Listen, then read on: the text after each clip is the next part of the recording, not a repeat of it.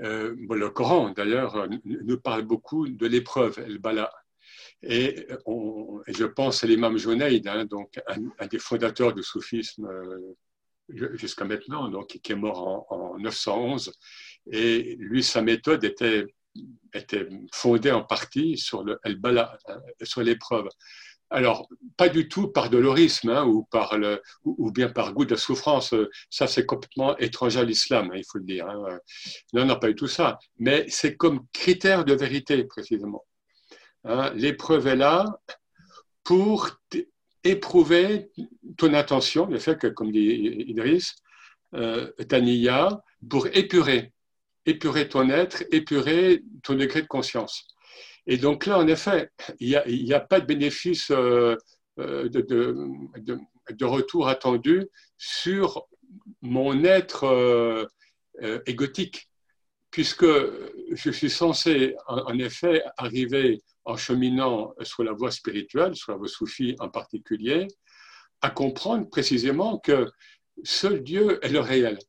Donc, euh, mon bénéfice personnel, on va dire psychophysique, parce que souvent le développement personnel se limite, en fait, euh, évolue entre les niveaux psychiques et physiques, hein, souvent. Euh, chez les soufis, ils traversent ça. Ils traversent, il y a des formules terribles.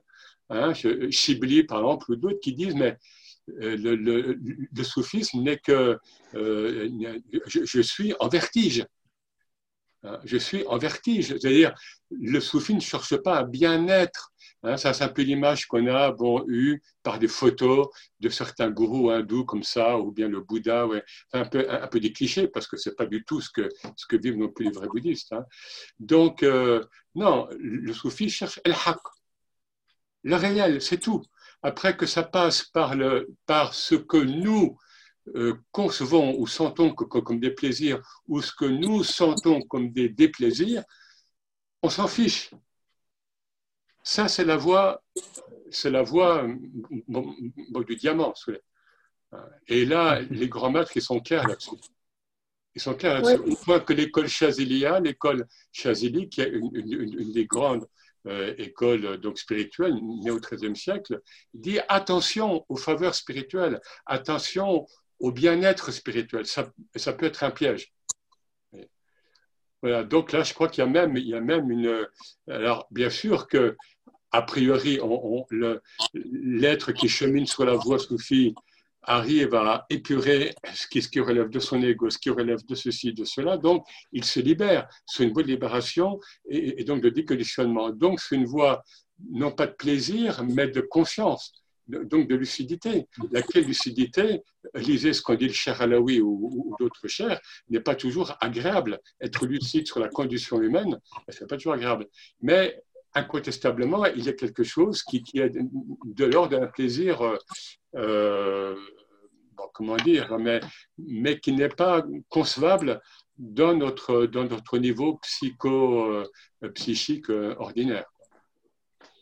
Et, pardon, juste, donc, du coup, spiritualité et psychologie, euh, cette humanité qui, qui avec la fin de cycle, de fait, elle est, on le voit bon, à, travers diverses manifestations bon, que je ne vais pas évoquer ici, mais elle, elle, elle, chute. Hein, il y a une déchéance de, de, la perception spirituelle vers le psychique. Et du coup, et c'est ce que disent les maîtres un peu actuellement, c'est-à-dire on, même, même les cheminants, nous sommes plus entre psychique et le spirituel que dans le spirituel pur.